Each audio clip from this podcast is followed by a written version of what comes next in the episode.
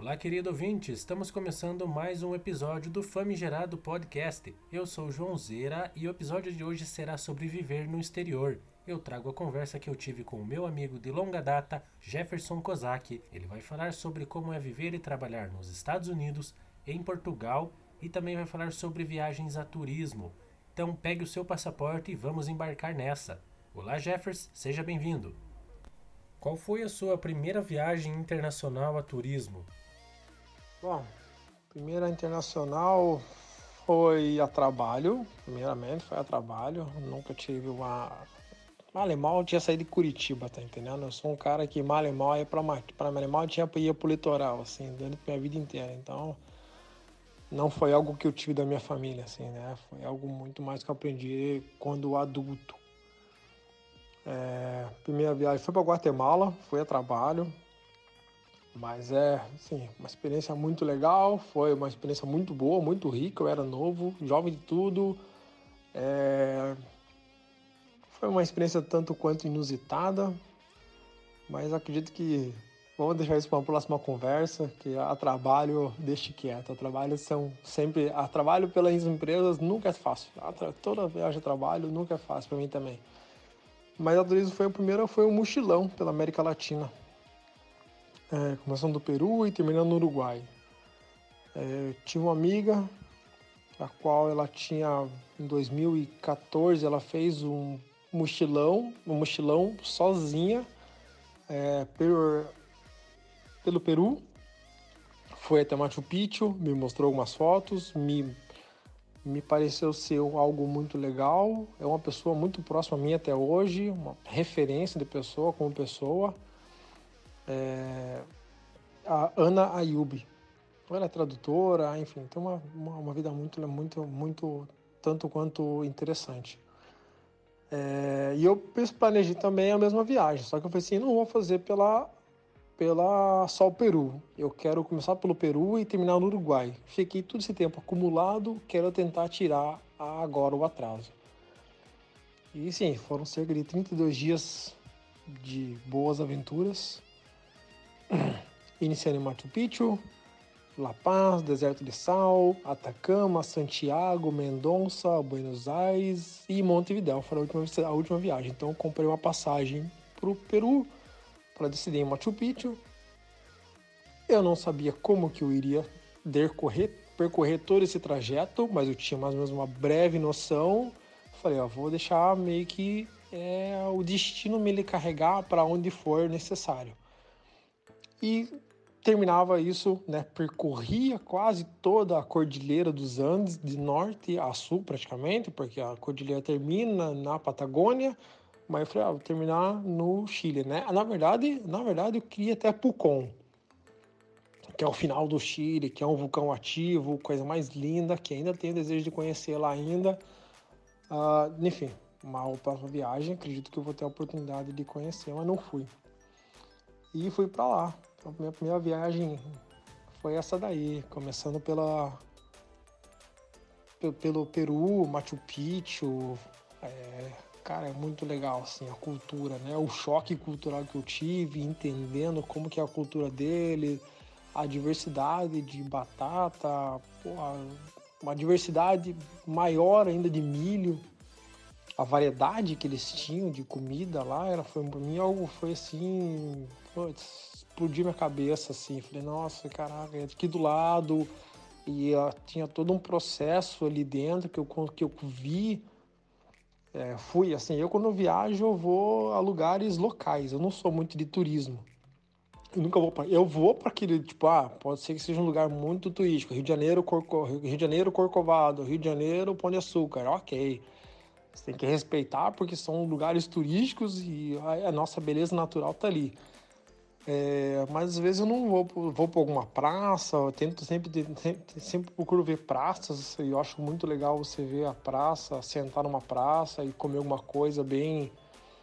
É, como se fosse algo local, assim, mas que seja um dia que você esteja no lugar, eu gosto muito disso, de chegar, curtir e entender e assistir as pessoas, né, ao redor, né, como que elas estão se comportando, como que é todo o ecossistema de, de transporte, como que tá funcionando, não, se é uma loucura, se é um caos, se é ok.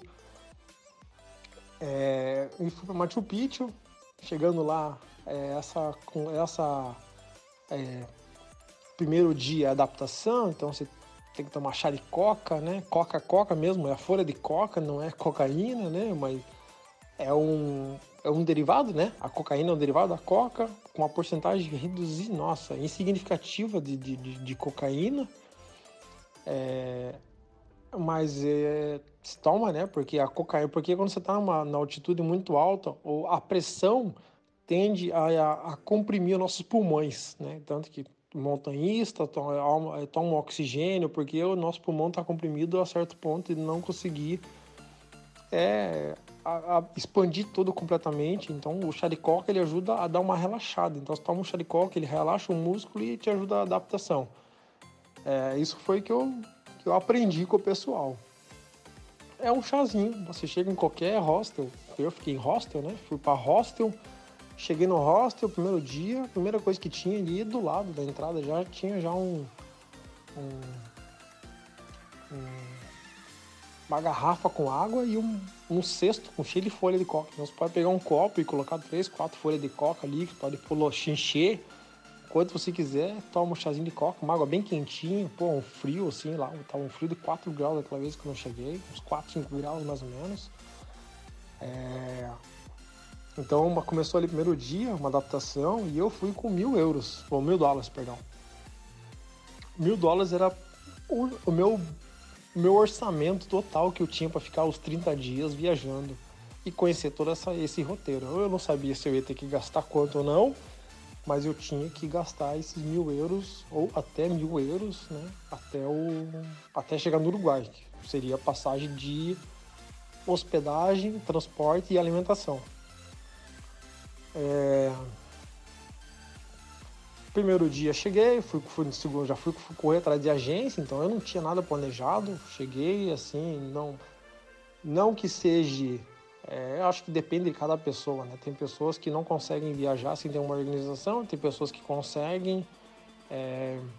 Bem, eu consigo ter um pouco dessa, dessa flexibilidade, assim. Tem viagem que eu preciso de uma organização, se é uma viagem de para amanhã, para semana que vem, eu, eu acho que eu consigo ir e me adaptar, mas se eu quero curtir mesmo e tem muita coisa natural, eu, eu hoje eu estou optando mais por uma organização, assim.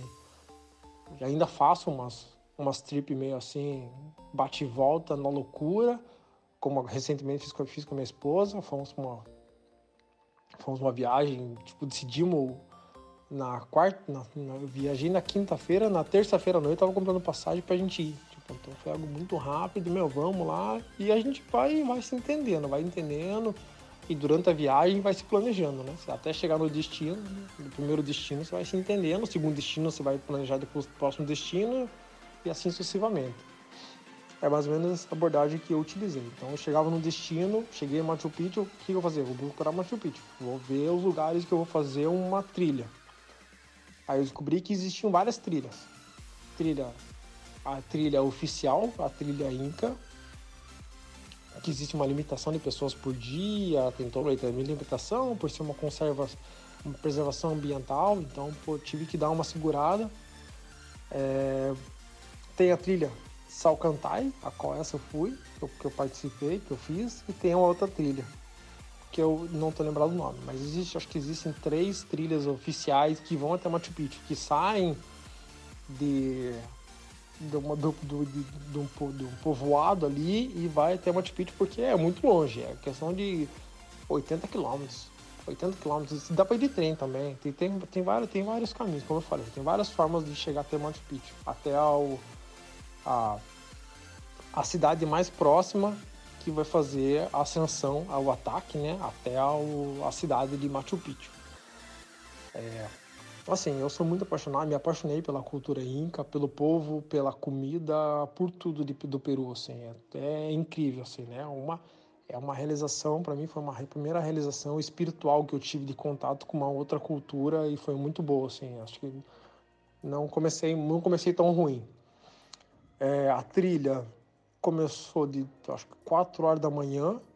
Então era um grupo muito diverso, muito legal assim. Primeiro contato com o europeu, é, propriamente dito. Então eu era, eu era o único brasileiro.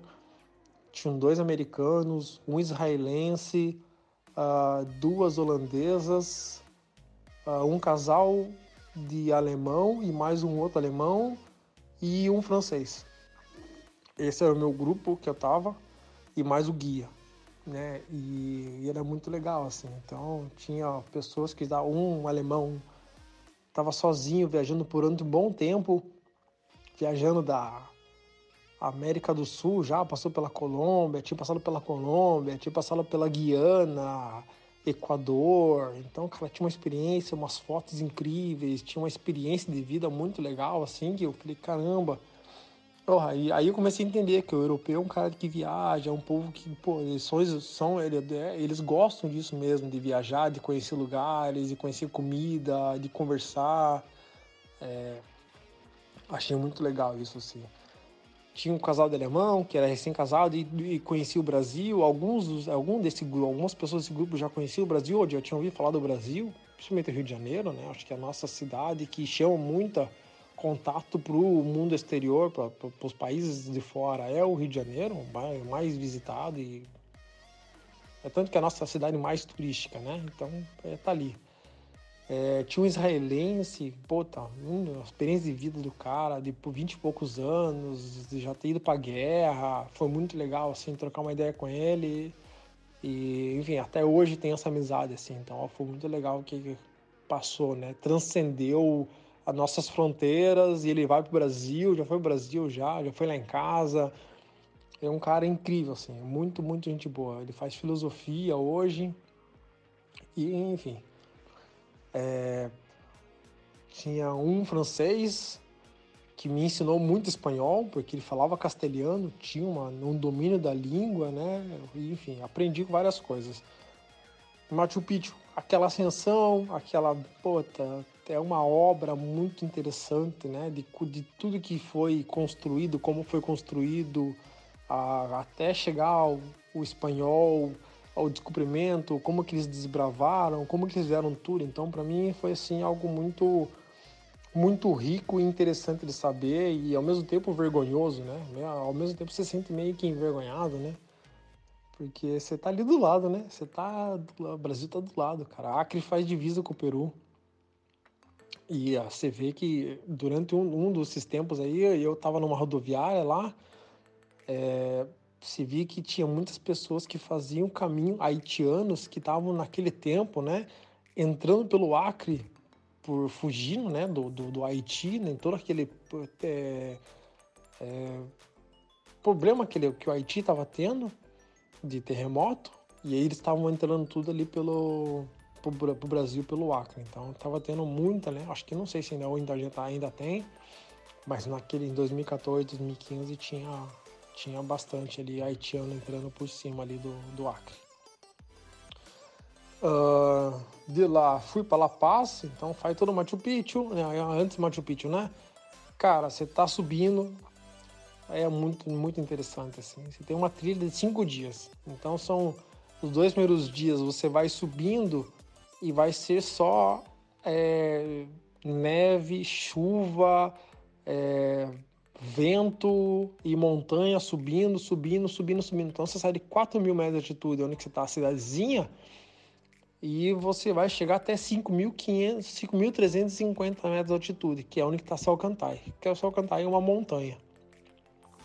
E você olha para trás, tem uma silhueta de uma mulher, assim, é muito interessante. Você consegue ver a silhueta de uma mulher, assim, quando você está lá em cima do morro, se tiver um tempo limpo, você consegue ter essa possibilidade de é, avistar uma mulher deitada entre as montanhas, assim, é uma vista incrível, assim. Então, é, tem uma foto com o grupo, tiramos uma foto com o grupo e com o guia, foi, uma, foi muito legal, assim. É, na descida, então você vê que subida, subida, né? Subida, muita subida, até tanto mil e poucos ali, tantos dias descendo. E quando você começa a descer, é clima tropical.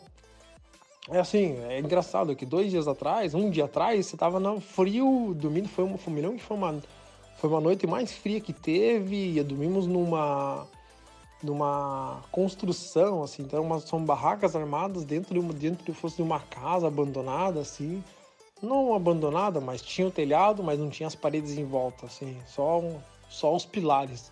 Então ali tinha as barracas e ali que nós dormíamos. Então tava muito frio aquele, aquele dia. É, eu tinha pegado chuva, então eu tava com um pouco de roupa molhada ainda, né? É, assim, enfim, por mais que às vezes, às vezes de alguns lugares não tem banho, né? Dessas, dessas trilhas que vocês fazem, que, a gente, que, nós, que, que, que eu fiz, né? Então essa, essa ali não tinha banho. Ou tinha, mas era gelado. Então, vez de tomar banho, tomar banho gelado, um dia eu não vou morrer. E aí até porque tinha lenço, né? Tem todas umas técnicas que a gente consegue é, abstrair o banho de chuveiro, né? Então dá um banho de, de lencinho, quem sabe, às vezes funciona. É, no outro dia é clima tropical. Então aquele dia que eu tava é um dia frio. No outro dia já é um clima tropical de descida.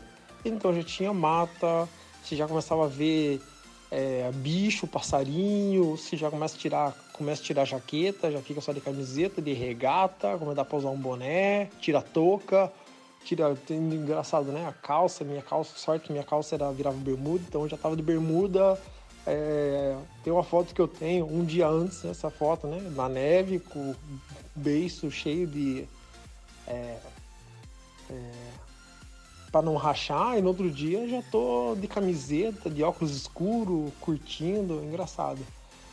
É, e nessa, né, né nessa descida, quando você está descendo já no segundo, no primeiro dia, já tem uma parada que, que, que foi que o guia, né, o, o, com toda essa infraestrutura de ida, é toda uma parte de comercial que vai também ajudando. Muito bem já estruturada já, porque tem anos que já é explorado isso já. Então, um, das, um, dos, um dos, das paradas foi é, nadar em águas termal, águas termais. É, águas termais é, são águas que são aquecidas por, por contato com é, material vulcânico. Então, uma região que tem vulcões, né? A região ali da região, essa região ela tem um vulcão, mas são inativos e perto tem uma hidrelétrica que é dentro da montanha. Essa água, né, do lado é um rio muito violento, a qual percorre, que sai da montanha. Do outro lado da, da montanha tem essa água termal, que é uma piscina de água natural, a um, aproximadamente 40 graus, 40 graus, 42. Essa é uma água. Então você está a 10 graus, 8 graus, um frio considerável, e você entra naquela água quentinha e dá pra ficar ali horas se você quiser, se você aguentar, né? Porque a água é muito quente. Mas é muito legal, assim, né? É uma vista incrível, assim. Se olhar do outro lado do rio, aquele rio muito forte, aquela correnteza muito forte que parece que levanta, leva embora a rocha, uma montanha, é, com aquela mata verde, parecido com a nossa mata da Serra do Mar mesmo, mas quando ela vai chegando, conforme ela vai chegando na ponta, ela vai reduzindo de tamanho e tende a já um pouco mais raleado ao ponto que você vê o ponto, o cume branquinho. Então é, é uma vista incrível, assim, é muito lindo, assim. Você tem a vista do Cordilheiro dos Andes, é muito legal, assim. Então é um aconselho um dia, quem for ir para as águas termais, é só pesquisar depois, indo para Machu Picchu, águas termais, na cidade de de, água, de, de Águas Calientes, né? Águas Calientes é o nome da cidade que você fica antes de ir pro cume.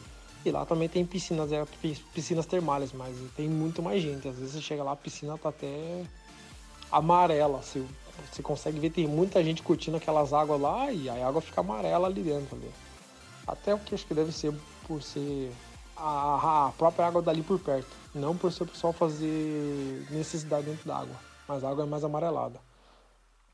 Mas isso que eu fui, a água era branquinha, transparente, coisa mais linda, assim. Embaixo eram pedras, é, pedras, pedras mesmo, só que pedras redondas, assim. Então, pedras, então era muito confortável você caminhar e você ficar durante toda ela, assim, ela piscina naturalmente, muito agradável.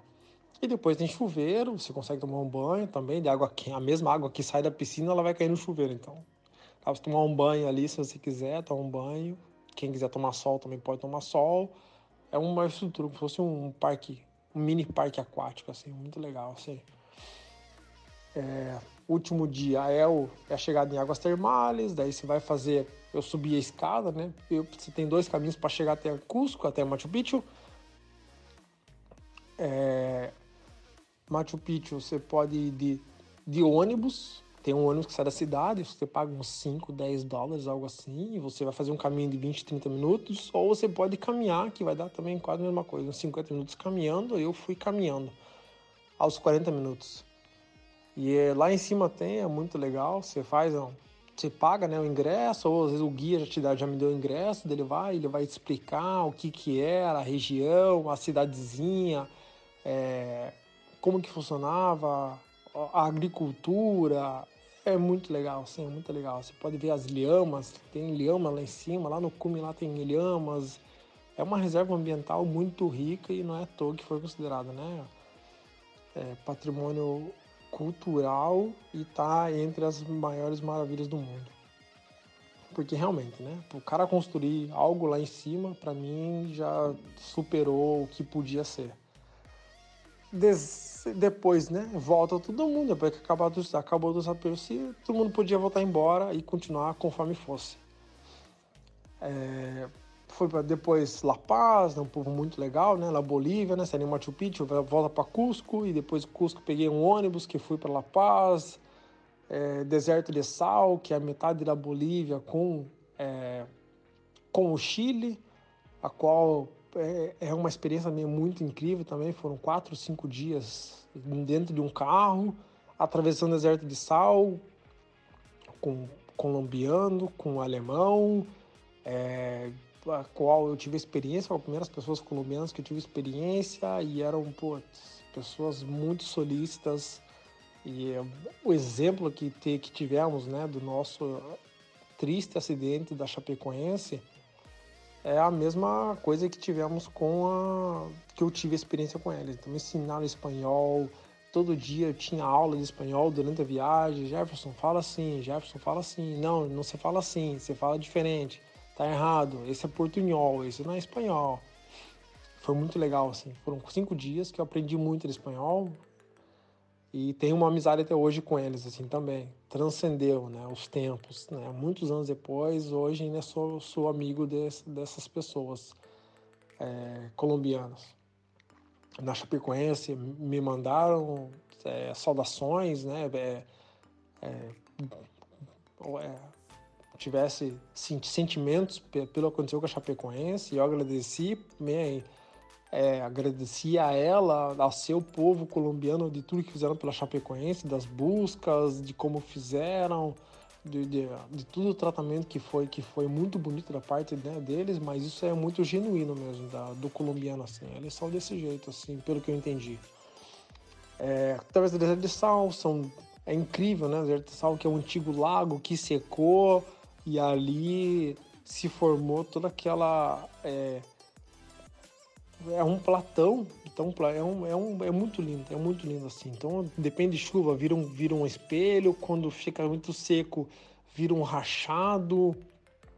E é, é incrível assim o trajeto. Então tem lugares que são desertos de sal e desertos é, salino com areia, a qual Dakar faz parte, né? Então tem um processo durante Dakar a qual é realizado dentro, dentro desse deserto de sal.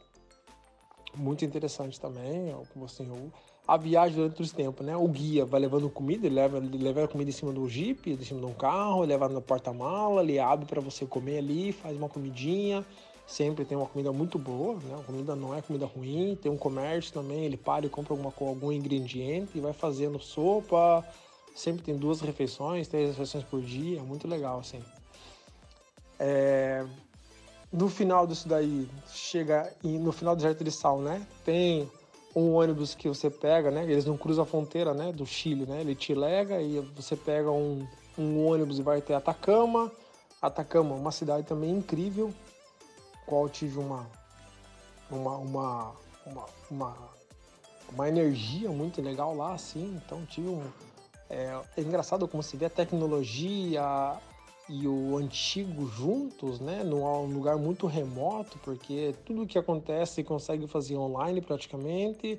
mas não tem internet. Os, os lugares lá que você vai visitar, hostel, qualquer outro, poucos lugares tem internet, mas você consegue fazer um agendamento porque tem um lugar que recebe, recebia agendamento e durante o dia o cara saía distribuindo, né, a lista de agendamento para todos os lugares que tinha. Era muito interessante. Como todo um sistema, né? O homem se adapta a todo um processo de deserto e consegue virar uma fonte de renda e toda a comunidade se ajuda assim. Atacama foi muito legal assim. É, de Atacama fui para Santiago, Santiago também é uma cidade muito legal, mas é, tive um pouco de não tinha muita noção de quanto que era Atacama de Santiago de distância. É, são três, são, são 24 horas, 24 horas mais ou menos, 24, 26 horas de ônibus. Para você ter uma ideia mais ou menos. Ou acho que é, são aproximadamente isso. Então é, é uma distância considerável, é quase cruzar o Brasil. Assim. Era muito grande, não tinha muita noção, tive algum probleminha no meio desse percurso, por medo, né, de também, por não ter o planejamento e coisas naturais que puderam acontecer. É... Mas cheguei a Santiago. Né? Depois cruzei para Mendonça, é, qual né, tem uma, a, a, a estrada de Santiago para Mendonça, uma estrada muito interessante. Mendonça, Buenos Aires e depois Montevidéu. Né? Nessa viagem pode contar dormir em rodoviária, alfândega, não dormir na alfândega, mas passar várias alfândegas, pô, de cada país tinha que passar alfândega, não pode passar comida, não pode passar tal coisa, é daqui para lá não vai, não pode entrar. Então tem muita política de, de, de, alfândega que não pode percorrer alimentos, então tinha que toda vez tirar mochila, pôr dentro das coisas. Mas enfim, no, no geral foi tudo muito legal, assim. Foi essa a minha primeira viagem, primeira viagem sozinho, a passeio que eu fiz, é, metade sozinho e metade acompanhado. Na época eu estava com a minha esposa, na minha, na tempo, né, naquele tempo era, éramos namorado e ela decidiu, na metade do caminho, me encontrar. Eu estava em La Paz e ela falou: Ó, oh, seguinte, comprei uma passagem até Santiago, vou te encontrar em Santiago. E foi me encontrar em Santiago. Nos encontramos em Santiago, fomos para Mendonça. Um dia quero voltar ainda, tem lugar para visitar, tem vinícolas de Santiago, vinícolas de Mendonça, Buenos Aires, já fui mais de uma vez, então queremos, quero voltar ainda. É, enfim, tem muito ali Pucon, né? Pucon ainda tem, ainda tá na, tá na lista, ainda não saiu da minha lista ainda Pucon. É, lugares que eu quero visitar, assim. Fui pra Patagônia, mas também tem uma, uma certa conexão muito legal, assim, com a, com a América Latina. É muito legal, muito bom. É isso, a primeira viagem. Como você encontrou a oportunidade de trabalhar fora do Brasil? Assim, trabalhar fora nunca foi algo que eu idealizei. Assim, quando iniciei minha carreira, né? Eu iniciei a carreira, minha carreira trabalhando com, com mecatrônica. É, tenho amigos que moram no Canadá, Estados Unidos, Peru, Alemanha, enfim, né? Durante esses passeios, essas viagens, você vai conhecendo pessoas, fazendo amizades e vai entendendo um pouco de outras coisas, de outras culturas, e a gente também vai despertando um pouco de curiosidade, né? apesar de nunca, de nunca ter tido é, a oportunidade de, de cruzar o Atlântico, né? É, sempre, a gente sempre vai despertando curiosidade e perguntando para as pessoas como que é, né?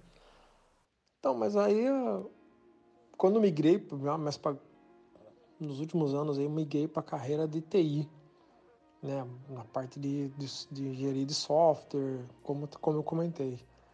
E eu vejo que hoje no mercado de tecnologia tem visto uma grande forte onda de nômades digitais, né? A gente tem conseguido é, transitar entre alguns países, entre algumas é, regiões, a qual você possa trabalhar não estar tá presencialmente, né? Você precisa de um computador e uma internet e pô, você consegue estar tá muito bem situado ao trabalho, né? Lógico, tem que ter outros fatores que, que, que te proporcionem também, como segurança, acessibilidade.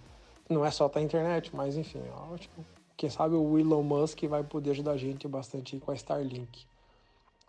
espero ter um dia uma Starlink. É, enfim, e trabalho remoto, né? Hoje com a pandemia também é muito mais, né? Acho que a gente começou a amadurecer como Brasil, não estou falando da Europa e Estados Unidos, porque já isso já é muito bem definido nesses países, algo, algo mais ou menos muito bem definido, né? 100%, mas já é algo comum, né? No Brasil não era muito não, até que eu me lembro na parte de TI, geralmente, tipo, pessoas eram contratadas e mudarem de espacidade. Aconteceu muito das pessoas mudarem e ter que se deslocar para morar na cidade porque tinha que ser presencial. A pandemia veio para nos, enfim, né, nos ensinar a ser mais disciplinados e poder ter essa possibilidade de trabalho remoto, que não é algo tão trivial. E comecei a pesquisar, surgiu a oportunidade de minha empresa que eu havia essa possibilidade de morar em algum lugar do Brasil. Né? Falando 2018 aí, 17, e aí eu falei, eu, eu acho que eu tô afim de morar em algum lugar, no Nordeste, Floripa, algum lugar assim, Florianópolis. Pesquisei muito morar em Florianópolis. Já morei em é, Pissarras. Bom, foi muito legal morar ali, então tive essa possibilidade, né? Mas minha esposa queria muito estudar fora do Brasil, né? Aprimorar inglês. E enfim, a mesma empresa que permitiu morar em algum lugar fora de Curitiba também me cedeu a oportunidade de morar nos Estados Unidos. É, visto que tínhamos uma equipe, né, a qual já era nacional e algumas pessoas já tinham experiência já de ter morado fora, né, na Apple, trabalhado na Apple, trabalhado na, na Apple, na Microsoft, tinha pessoas na Amazon, então, a pessoa da empresa, qual do corpo técnico da empresa e diretores tinham essa experiência e para eles foi muito bom e também sugeriram que a gente também tivesse essa experiência. E assim, iniciamos eu com a esposa, né? O processo de visto demorou um ano, novos passaportes, visto 2018, tô falando 2018, 2019, né? 2018, 2019. Final de 2019 começa a epidemia, né? Epidemia ainda era epidemia na China, Dezembro ainda era na China, um pouquinho nos Estados Unidos e começou na Europa, na Itália, né? Naquela na, na região do Japão. E aí, pô, nossa, a minha planejamento, meu planejamento tava um pouquinho. De repente, pá, é, uma semana antes de ir para os Estados Unidos, recebemos um e-mail de cancelamento de todos os voos do Brasil para os Estados Unidos. E aí, pô, gera um transtorno, reembolso. Nós tínhamos um trajeto de ir, um planejamento já de meio que de ir já pela Europa, né? Nosso voo já ia sair por um, uma, um pezinho na cruzar o Atlântico, né? A gente queríamos pisar no Atlântico, passar por alguns estados ali, é, conhecer o, a minha, o meu sonho, nosso sonho, né? Era já era conhecer um pouco do leste europeu, um pouco ali da, da enfim, não, não, aí não acabou cancelando, não teve como. E assim, não, né, não, não tivemos como, mas aí, base com algumas pesquisas, minha esposa viu que tinham como ir pelo México, que da fronteira dos Estados Unidos com o México estava aberta. Né? No único país, poucos países que estavam cancelados e tinha muitos europeus que estavam fazendo esse caminho, indo para Cancún, para para o México, ficava alguns dias ali e entrava, fazia quarentena no México e entrava para os Estados Unidos. E pronto, acho que foi o que a gente fez, né? Não não foi o que nos prendeu a não ter essa opção, né? dado que tínhamos que estar tá em certo dia nos Estados Unidos para minha esposa começar as aulas. E não foi ruim, porque rendeu alguns dias morando em Cancún e região afins ali. É, uma região ali caribenha, então muito, muito linda aquele mar do Caribe, aquela região ali, ela é incrível, é uma região muito linda, é uma riqueza também ali, é, natural já, muito bem explorada, muito bem já preparada para o turismo, é muito, muito interessante você chegar numa, você nunca imagina que vai chegar numa cidade que ela não é tão é, desenvolvida. Algumas cidades, né, como Cancún, assim, ela tem uma parte desenvolvida, tem uma parte que não é desenvolvida, mas tem umas cidades que eram muito, muito remotas e tinha internet que eu pude trabalhar muito bem, eu tinha um lugar para poder é, tomar um café, se fosse o caso, tinha sim, muito bem desenvolvido, né? Ah, o custo não foi dos melhores, mas foi bom para conhecer, render algumas fotos, nadar com com tartarugas, fizemos, fiz, fiz na, é, com, com tartarugas, é, nadar com peixes, conhecer museu embaixo d'água. Tem um mergulho que fiz que é um museu embaixo d'água, coisa mais linda. Uh, fizemos um passeio a qual nos rendeu é, ver estrelas do mar, estrelas do mar gigantes, maiores que a palma da mão. E água transparente, nadar com peixes, foi uma interessante, uma contato com a natureza, qual eu nunca tinha tido antes, assim, apesar de no Brasil ter isso, né? A gente, eu sempre quis ir para ter um, um passeio que tem um amigo meu que ele faz, ele organiza, que ele vai de, de Jurerê, mergulho, né, em Jurerê, até Bombinhas, ele vai, vai fazer o mergulho e faz o mergulho perto de, de, de Bombinhas. E eu nunca consegui fazer esse mergulho, e enfim, na outra oportunidade a gente acabei tendo essa daí, essa oportunidade, foi muito legal, assim, foi uma, uma experiência legal e que me rendeu aí, né?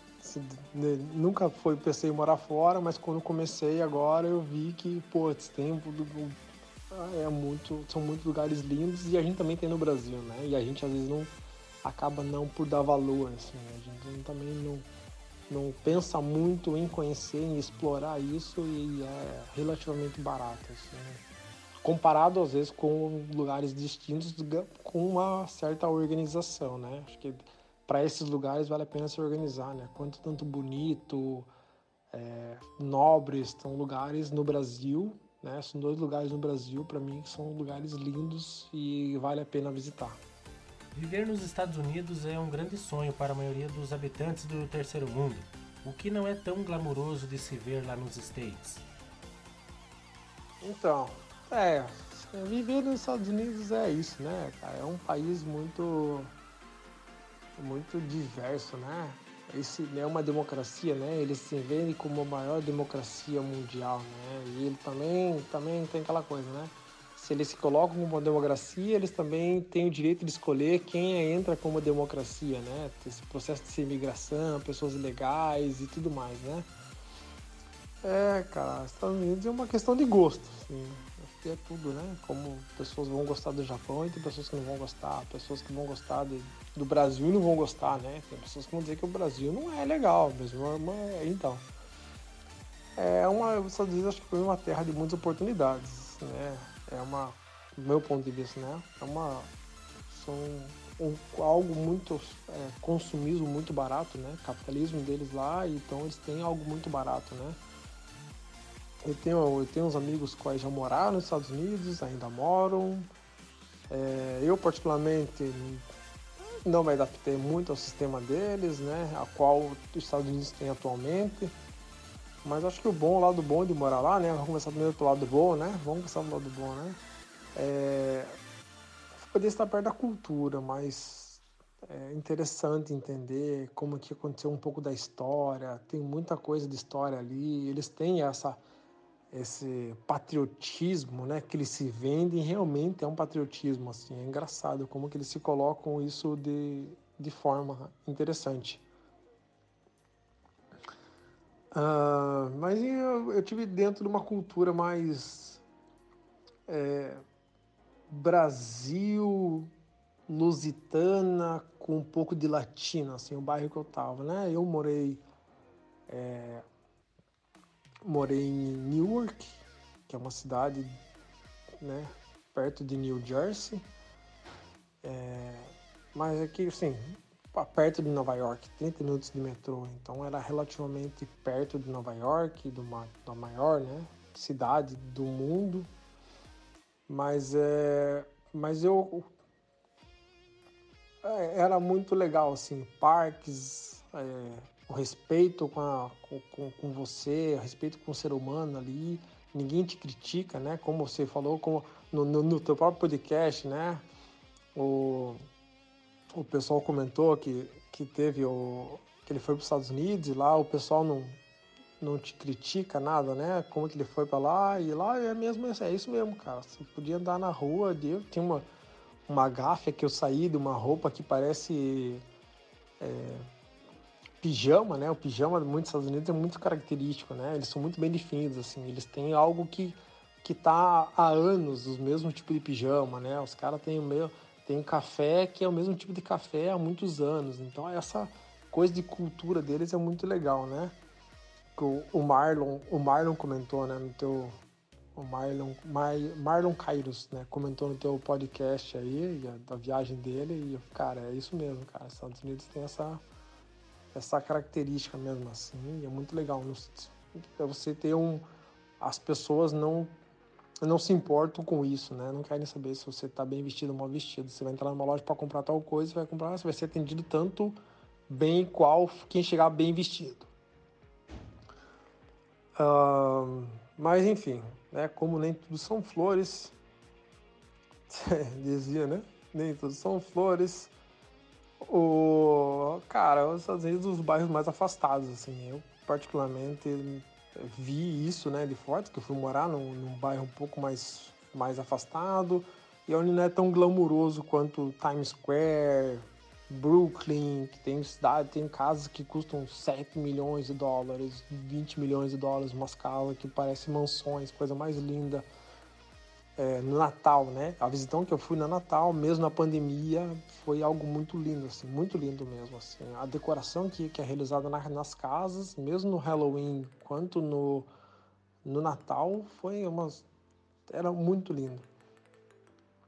Mas essa, essas regiões, então, não, não tem, mesmo no Natal e no Halloween, essa mesma região que eu tô falando, que ela é uma região muito mais afastada, um pouco menos, menos policial, é, mais um pouco mais de, de, de lixo na rua, uh, algumas pessoas usando drogas, teve situações de você ver ninguém, ninguém mexe com você, é coisa assim muito, mas você vê que a pessoa tá usando droga, mas tá lá tá na dela, né? Mas enfim, se consegue entender que não é tanto assim, não quer dizer que o, o rico pode estar tá dentro de um apartamento usando droga, né? Então não é não é questão de parâmetro, né? Mas é uma sessão, uma, uma situação mais que você consegue ver vulgar, quem sabe.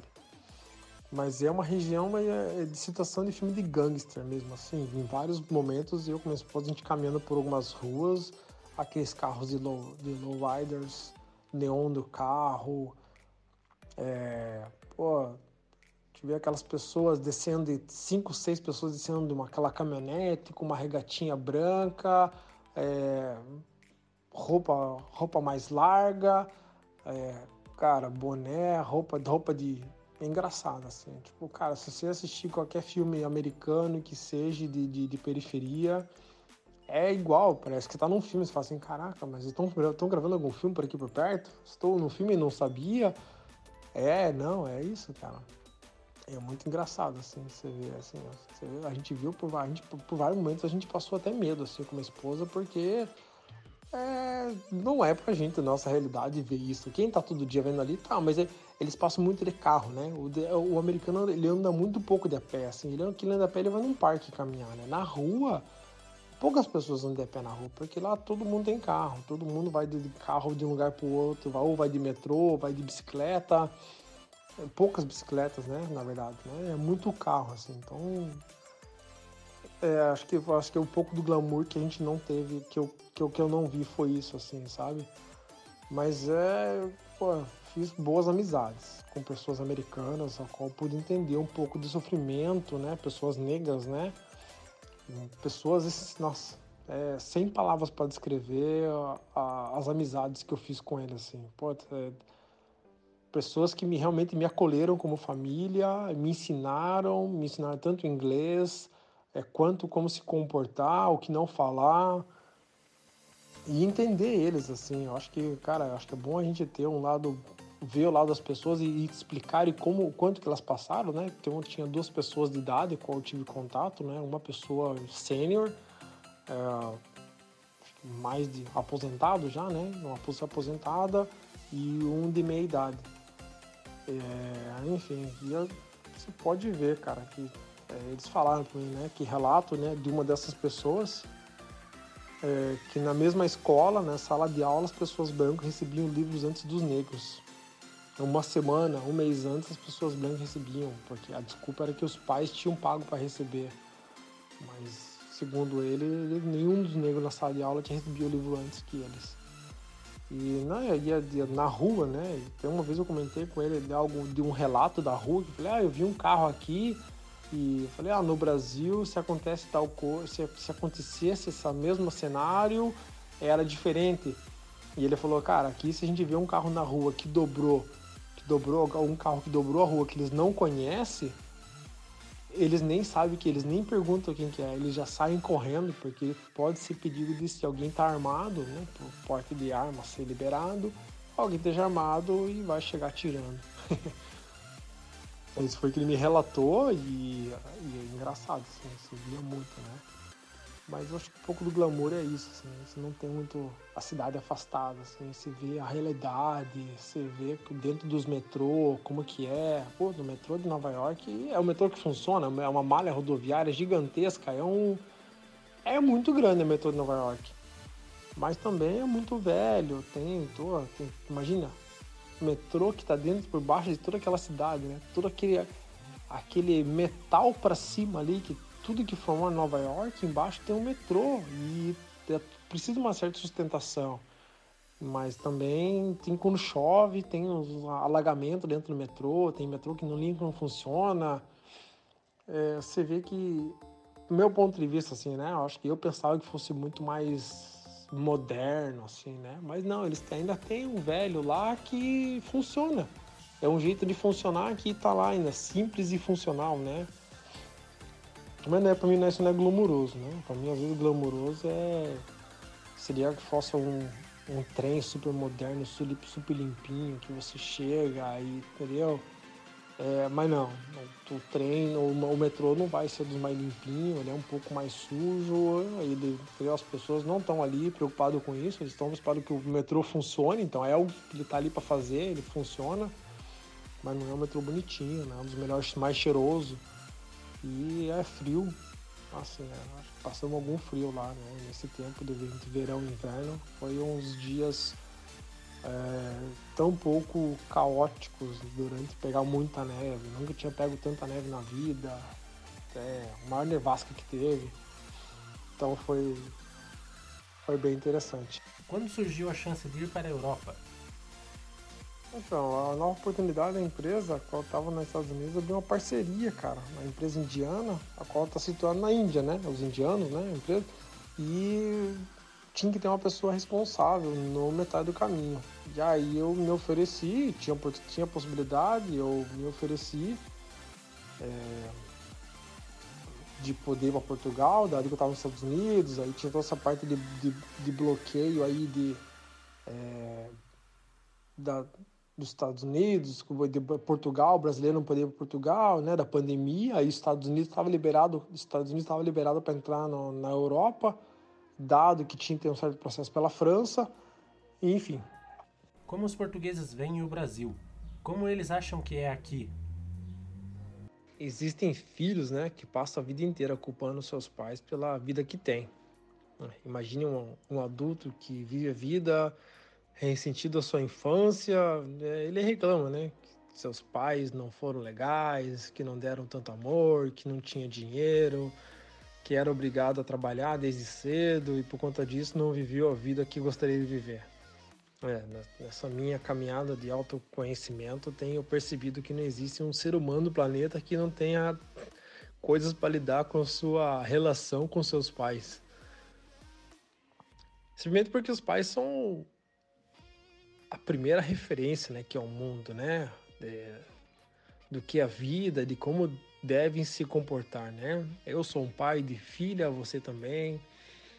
É, eu li um livro de um psicólogo que ele escreveu um livro que ele fala como ser um pai para sua filha. É um pai de, ele é um psicólogo, é, psicanalista que ele tem quatro filhas, algo assim. Então ele é o único homem dentro da família ele explica, né, comportamento entre todos os filhos, né, primeiro filho, primogênito, até o último filho, qual que é o, o comportamento, né, o primeiro referência, uh, o último é o mais, mais tranquilo, menos cobrado, mas também que quer se, quer se comportar tanto quanto os mais velhos, enfim, eu acho que é, né, como a gente, homem, vai ser o primeiro amor, né, amor da filha, né, e referência como como como homem e como ser, como ela vai se comportar, né? É, enfim, isso impacta muito, né? Só que o filho nasceu para viver uma vida diferente dos pais, né? E muitas vezes ele quer que que faz algo diferente né, do que os pais conhecem e não ter aprovação dos pais, deixa de fazer e passa a vida culpando seus pais por isso. Né? A, a Rowling, a autora de Harry Potter, ela, ela disse numa palestra, eu estava escutando uma vez, e ela existe, existe, um, assim, é, existe um prazo de validade para culpar seus pais pela sua vida. E eu achei muito interessante isso, assim. Então eu tenho essa é, anotei isso, né? Essa expressão ela é muito interessante, né? E assim, é, com minha esposa, né? Minha esposa também tem um pouco dessa parte. Aí a gente conversa muito e eu percebi que uma das grandes viradas, né, da vida acontece quando os filhos assumem, né, a responsabilidade pelas suas vidas e deixam de culpar os seus pais. E ao parar de culpar, a gente assume responsabilidade, paga um boleto ali, um boleto lá, e a pessoa desenvolve né, a capacidade de enxergar tudo de bom que ele pode proporcionar. Né? Quando alguém está na condição de vítima, ela não consegue ver nada além de uma falta do outro. É, mas quando começa a se empoderar, consegue reconhecer a gratidão de tudo, né? A gratidão de ter os, os boletos pagos em dia, de chegar em casa ter uma tranquilidade, poder dormir, poder descansar, de poder ter uma, uma comida, poder viajar. Acho que é esse empoderamento que, que se começa, uma autorrealização, né? É a, a constelação familiar, né? É uma ferramenta muito terapêutica que ajuda muito a desenvolver esse olhar, assim. Tem vários psicólogos que trabalham assim, né? Mas por que que eu tô falando, né? É, o que que tem a ver, né? É, nós brasileiros aprendemos logo cedo, né? Na escola, né? Desde a nossa infância que o Brasil foi a colônia da exploração de Portugal, né? Aprendemos que os portugueses chegaram conquistaram os índios, dominaram a terra, extraíram o pau-brasil, levaram ouro, trouxeram a escravidão, sistema hierárquico e que criou a base da nossa desigualdade gigantesca que vivemos hoje. E assim como uma criança, né, que foi vítima de um pai abusivo, o Brasil se tornou vítima, né, do meu ponto de vista. Né? Isso é pessoal. É uma relação de exploração.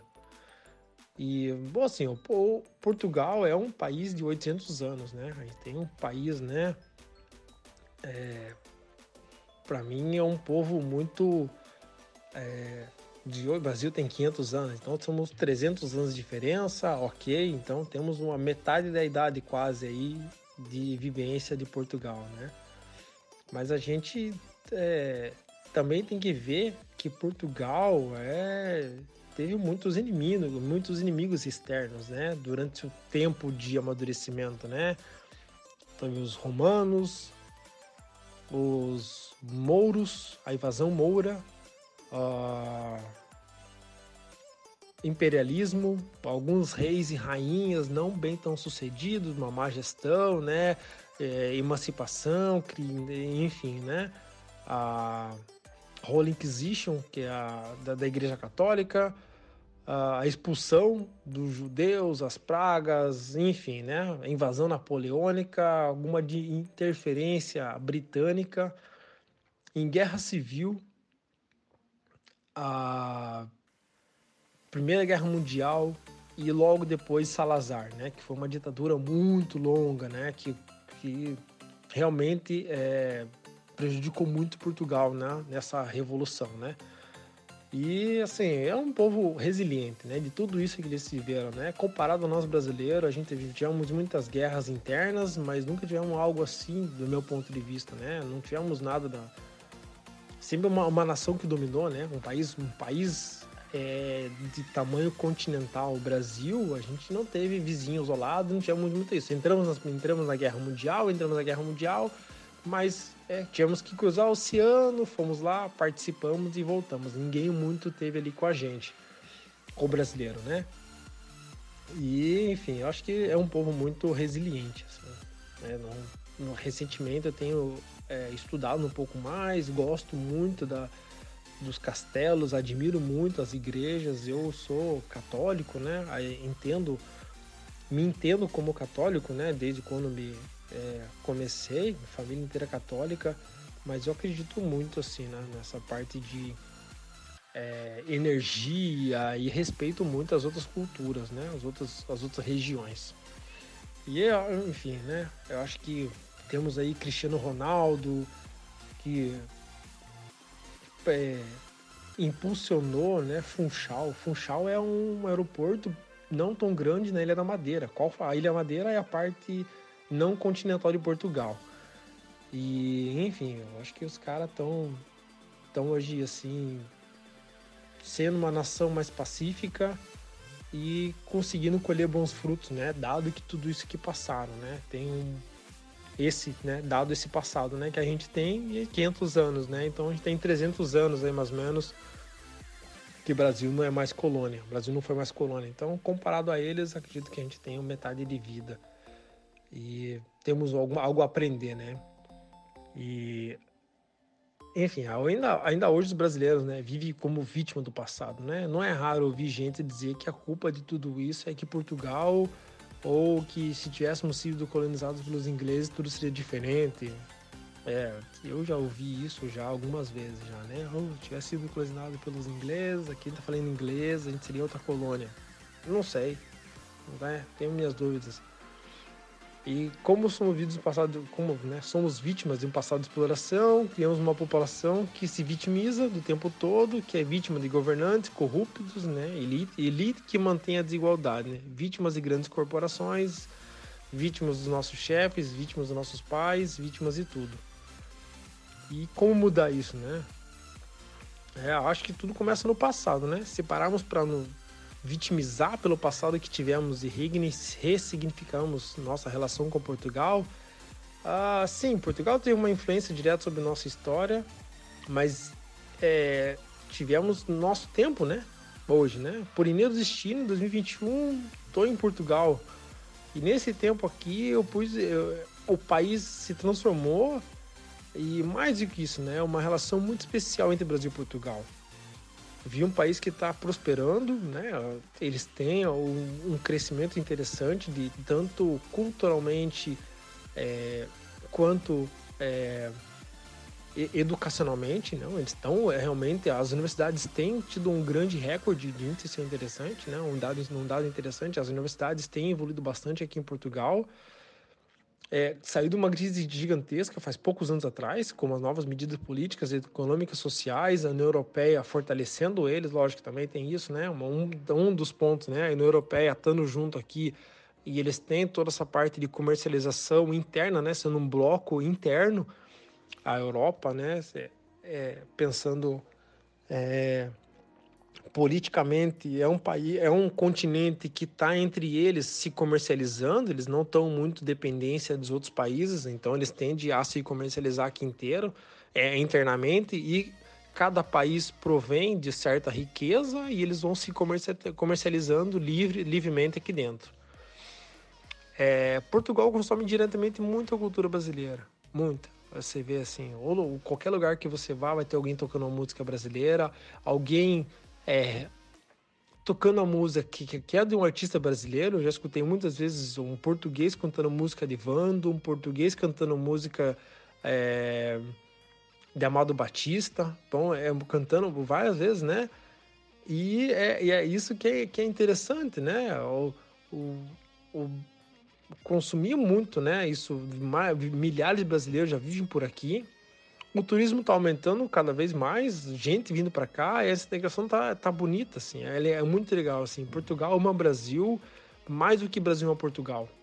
É uma relação de pai e filho, a qual a gente pode ver que Portugal tem um pouco de, é, de carinho muito grande pelo Brasil, por ser um filho mais novo e prodígio, e que tem, é, também tem que... Tá, sair dessa asa, entender por vida própria e criar seu desenvolvimento. Mas enquanto chegarmos português com personagens de piadas, seremos seres que não honram seu passado, no meu ponto de vista. Né? Sinto que uma das chances de mudarmos o cenário Brasil é reequilibrar a ordem sistêmica, né? E aprendemos a honrar no que chegamos aqui, os índios portugueses, os negros, uh, todo esse povo que compõe o Brasil. E aí, quando um filho cura essa relação com seu pai, né, a sua vida destrava. Ela recebe amor, um apoio incondicional e tudo que fizer, né? A minha visão é que temos que curar essa relação entre Brasil e Portugal.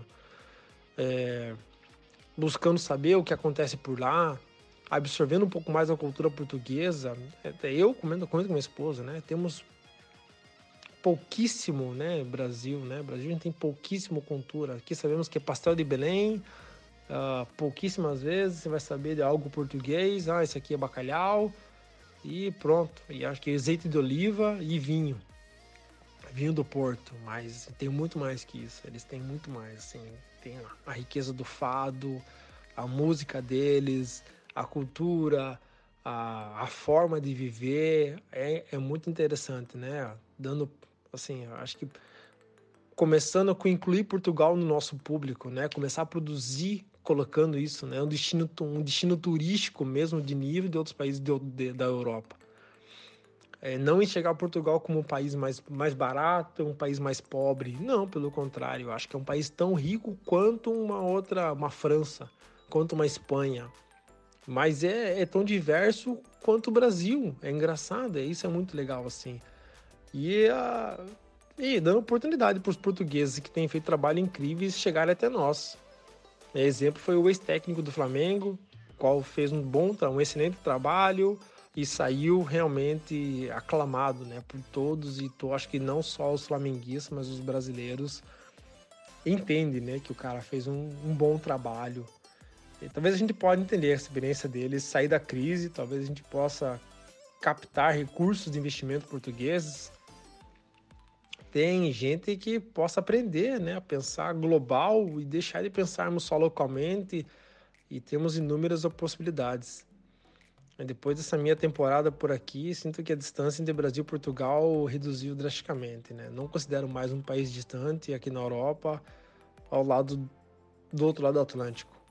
É como se fosse um estado brasileiro, é como se fosse minha cidade. É, é muito conectado. Você vê brasileiro falando, você tem lugar de fala, é uma união que a qual você sabe que tem um alemão, tem um brasileiro, uma diversidade e Portugal gosta muito disso. Eles entendem que isso é, é, de, é deles e é a, a essa relação assim é, de, de, desenvolvimento é, é muito interessante. Uh, eu vejo que tem gerações, né? São, são gerações diferentes, que têm um ponto de vista diferente do Brasil, uma geração de veteranos. Uh, gosto muito mais das novelas e algumas músicas e artistas. Pessoas de média idade gostam de sertanejo e artistas, jogadores de futebol, inclusive. Os mais novos que eu tive contato, apesar de serem poucos, devido à pandemia, percebi que esses que eu tive contato, gosto muito de youtubers, do Brasil, que o qual eu nem, nem imaginava que eram youtubers, nomes, me perguntaram nomes que eu não consegui responder. É, duplas sertanejas e admiro a, a ingenuidade né, deles de perguntarem né, do brasileiro, do, Brasil, do português perguntar do Brasil apenas do Rio de Janeiro, né? É, eu não estou falando que, que a cidade é feia ou perguntar só Rio de Janeiro, porque tô, muitas cidades que eles nem têm imaginando como é, Pantanal, eles não, acho que eles nem imaginam o quanto é lindo o Pantanal, o que, que é um Pantanal, ver uma onça, ver um jacaré, ver um tucano, porque por aqui não tem isso.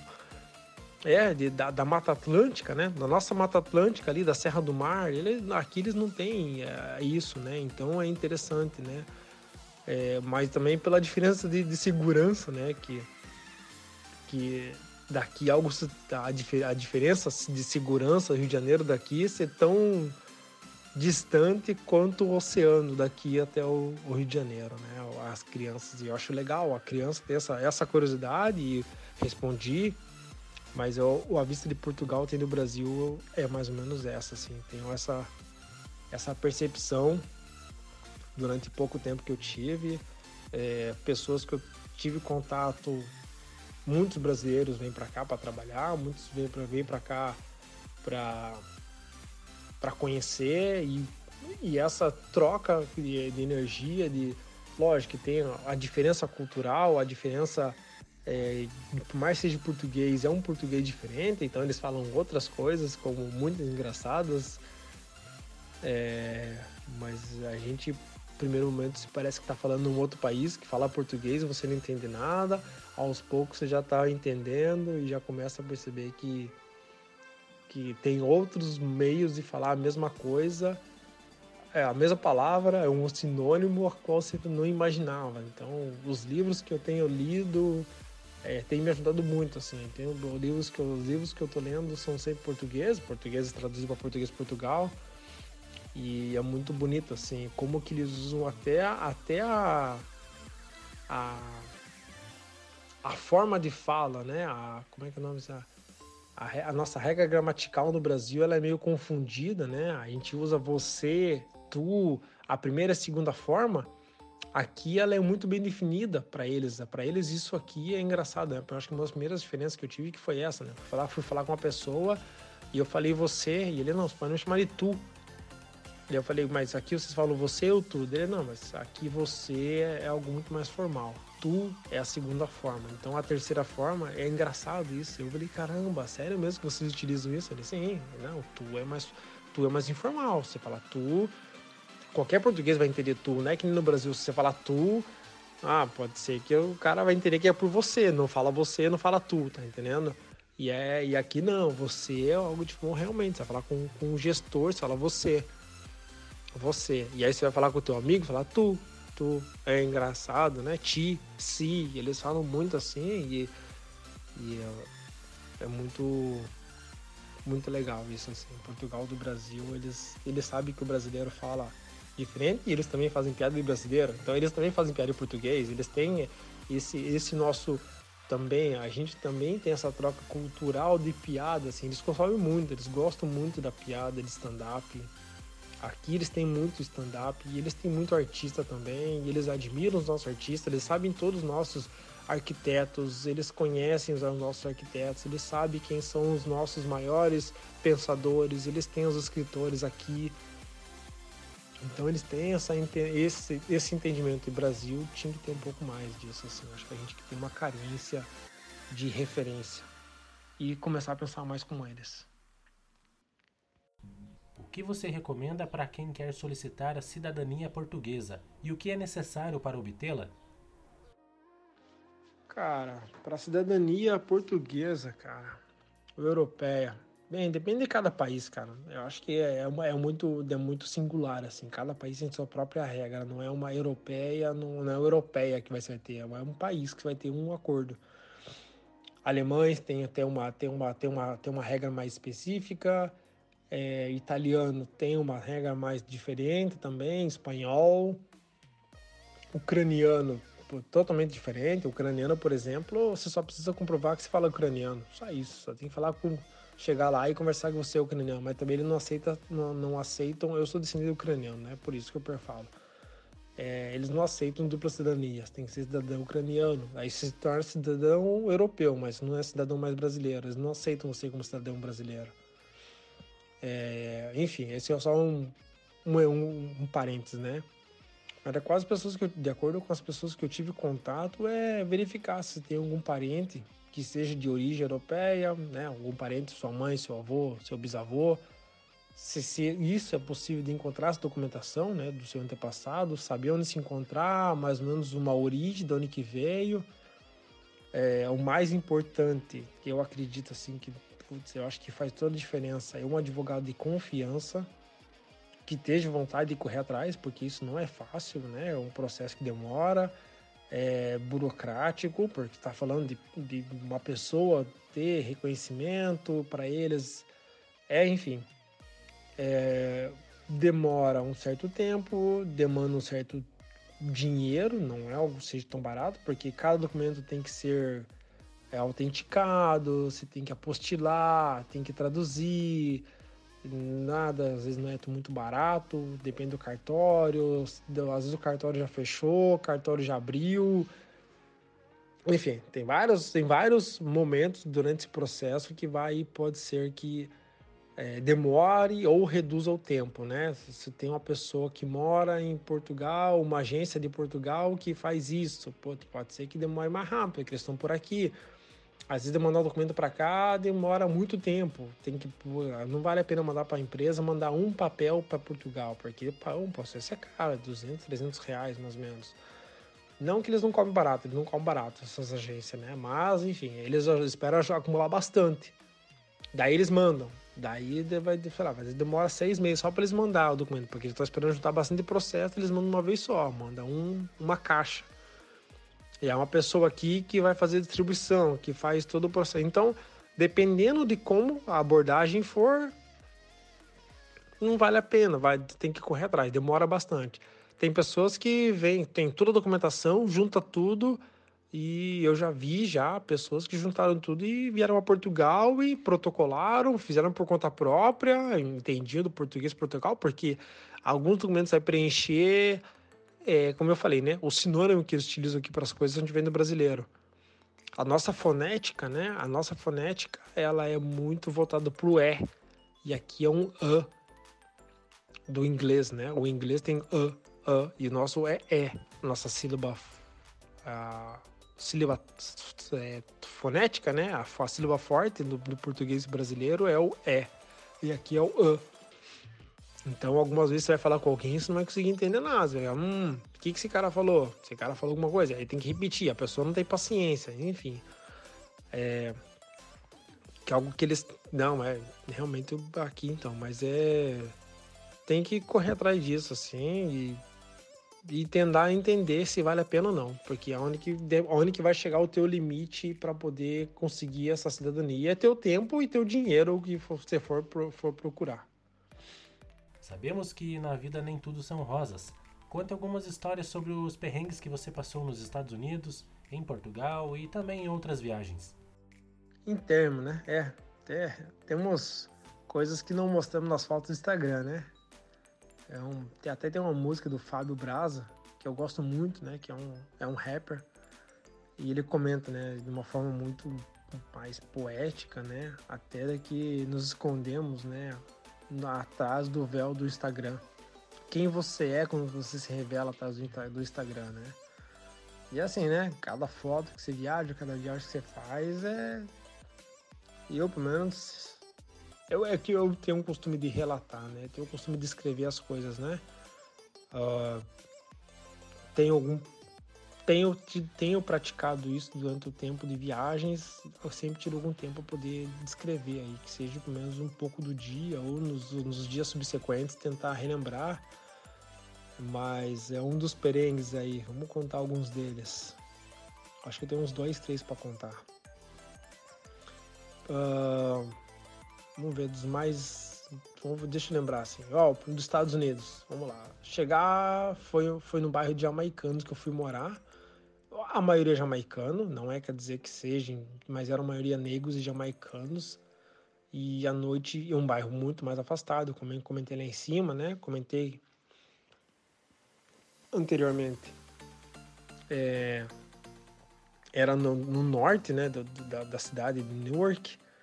E assim, chegamos lá de noite já, umas 10 da noite, 11 da noite, cheguei com minha esposa e vimos pessoas já bebendo na frente da casa, do lado e foram lá até tarde da noite, a movimentação de pessoas e carro a noite toda dos arredores. E a polícia meio que passou na frente, mas nunca chegou ali. Porque as pessoas estavam bebendo para dentro do terreno, né? Você não pode beber na rua, mas para dentro do terreno você pode beber. Essa que é a lei dos Estados Unidos. E apesar, apesar da polícia passar por ali, ver, né? A polícia nunca parou por ali, né? E quando íamos no mercado era nítido, né? De ver pessoas olhando para nós, né? Observando a gente caminhar assim, a gente caminhando normal, mas é a pessoa era nítida, né? que a gente era a única pessoa andando a pé num bairro de negro e que não era nada de pele clara, né? Até não comento, comento, comentei com você, né, anteriormente do dos negros, né? De tudo que tiveram, de como foi, é, todo o sofrimento que eles tinham. Então isso é nítido, né? Da sociedade deles ainda. Isso está em um momento de reconstrução, um momento de, de, de, transformação deles ainda, que vai, acredito que demora um tempo, mas é muito mais avançado do que o nosso, acredito eu, né? É, moralmente, o negro é um pouco mais valorizado nos Estados Unidos do que no Brasil, infelizmente. Ainda tem muito, sim, tem, tem muito, mas acho que eles têm, eles têm avançado bastante significativamente, assim, como a como população. E assim, né? Pô, já morei, cara, eu morei no bairro alto, numa, numa região que não era das melhores. Já morei em Piraquara, já andei umas ruas adentro dos bairros, Guarituba, Holandês, para quem conhece a região, é uma região não tão é, num passado tão bem conhecida, mas o sentimento das pessoas olhando, né, né andando nesse bairro aí é de forma assim é, intima, intimidador mesmo, assim, se vi que era assustador mesmo, e eles estavam te olhando ali realmente para que você não tivesse andando, não tivesse que andar por ali. Às vezes, muitas vezes até vi as pessoas pararem de comentar, né, tipo, tivesse numa calçada, andando numa calçada e o pessoal numa varanda, as pessoas paravam de falar e ficavam te olhando. Já, já tivemos algumas vezes disso eu com minha esposa, assim, então é perengue, assim, que você vê que, caramba, dá medo. Parece que você vai ser. Uma hora você vai ser assaltado, você vai ter um problema, alguma coisa. Aí é outra língua, né? Então eles são americanos, enfim. É um desperengue, né? E aí ficamos na casa alguns dias, nessa, nessa casa aí, daí pedimos para trocar do Airbnb. E essa essa pessoa foi muito a host foi muito muito legal com a gente e devolveu esse reembolso. É, realizou reembolso pra gente, para ela sem problema nenhum. Ela aceitou. Ah, beleza, beleza, tudo bem, pode sair da casa. Ok, deixamos a casa e fomos embora. Mas Portugal foi uma questão diferente, né? Portugal também.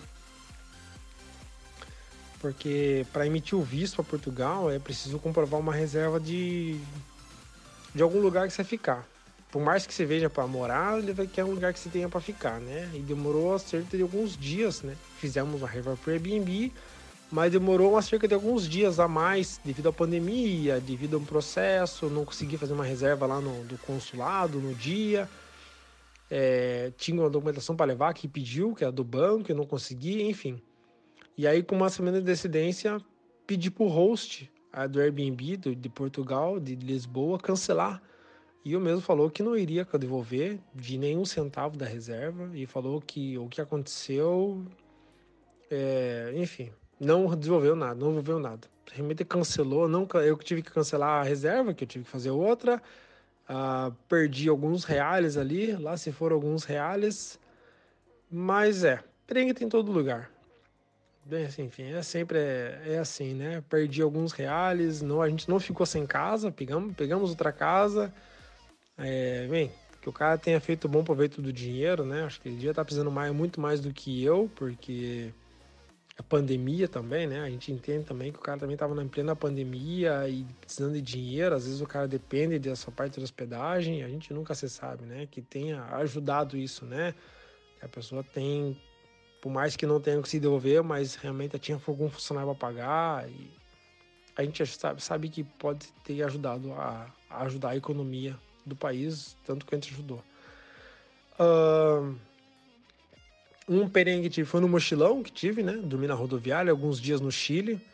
Eu comentei, né, daquela viagem que eu fiz no mochilão. Essa mesma, essa viagem, mesma viagem mochilão que eu fiz, primeira, primeira, primeira viagem que eu fiz, foi um dos primeiros perengues, praticamente. Primeiros perengues que eu tive, assim. É, eu encontrar minha esposa em Santiago, minha, minha namorada naquele tempo. É, ia em, tipo, em dois, três dias. Então demorava 26 horas de viagem de Santiago, de. Perdão. De Atacama até Santiago. E teve o Antofagasta, um pouquinho depois de Antofagasta, que é uma cidade depois, sei lá, de oito horas depois de, de Atacama. Uma cidade intermediária teve um, uma intermediária teve uma uma avalanche de neve que se acumulou com, com areia e inundou uma cidade. Então foi em 2016, 2015, 2016, né? a essa essa avalanche e interditou uma cidade. Então não havia um ônibus que atravessasse o país de norte a sul. E, e Chile é uma, é uma tripa muito grande, né? Ela percorre quase todo o Brasil de, na, pela costa, né? De, de, comparado por fora. E o país, né, enfim, ficou parado. Eu não havia planejamento por toda a viagem, como eu estava naquele início, eu falei assim, ah, vou, mas aí começa a preocupar, porque tem alguém, alguém ia me esperar em algum hostel, em algum lugar, e minha esposa não falava nada de espanhol, nem inglês.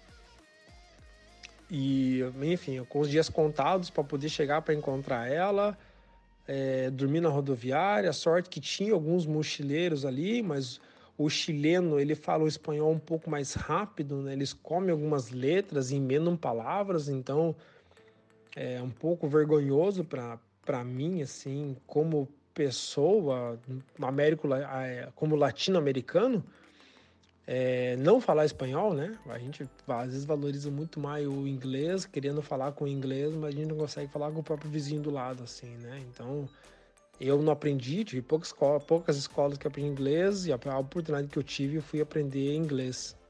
Não aprendi espanhol, mas aprendi espanhol depois viajando, enfim mas não sabia falar espanhol, então tivemos ali uma, uma, um momento que eu não tinha muito contato com, com o quichê de atendimento, então eu visitava todo a cada 4, 5 horas ia no, no atendimento, perguntava, e como é que tá a situação? Já liberaram alguma coisa? Não. Ainda estão trabalhando, não liberaram. O ônibus não está chegando, é, não tem luz, enfim, tudo, tudo parado na cidade inteira e realmente passando depois é, foi uma situação muito triste de, de ter visto, assim, que você via lama de meio metro ou mais de, de terra durante a cidade, onde, onde, onde o ônibus passava. Parecia neve, aquelas estradas cheias de neve, só que aquilo lá cheio de, de, de barro pela, pela cidade toda, assim. Então, ônibus virado, tinha um ônibus tombado, carro tombado, porque veio, veio, veio a neve e foi, veio aquela neve com, com areia, e foi carregando tudo. É... Foi assim, uma situação muito triste e a qual eu tive que é... tentar dormir na rodoviária sem algum dinheiro, comendo um. Eu tinha pouco, eu falei, eu tava com o dinheiro contado, tinha mil euros para poder, mil dólares para poder é, descer toda a América, América. Eu queria fazer aquilo com aquele dinheiro, até porque eu nem tinha mais dinheiro, não tinha cartão de crédito. E, e, o dinheiro que eu tinha, eu tinha que, que economizando é, o máximo possível. Então, era, foi muito assim, algumas barrinhas de cereal que eu tinha, é, ir no mercado mais próximo e comprar o mínimo de coisa possível que desse mais alto valor calórico, fazer umas contas calóricas, pensando, se eu comer isso aqui, eu vou me dar uma bomba calórica que eu vou poder comer tanto e vou poder vai me aguentar até amanhã, tomando bastante água. É, foi essa foi um dos perengues assim, né?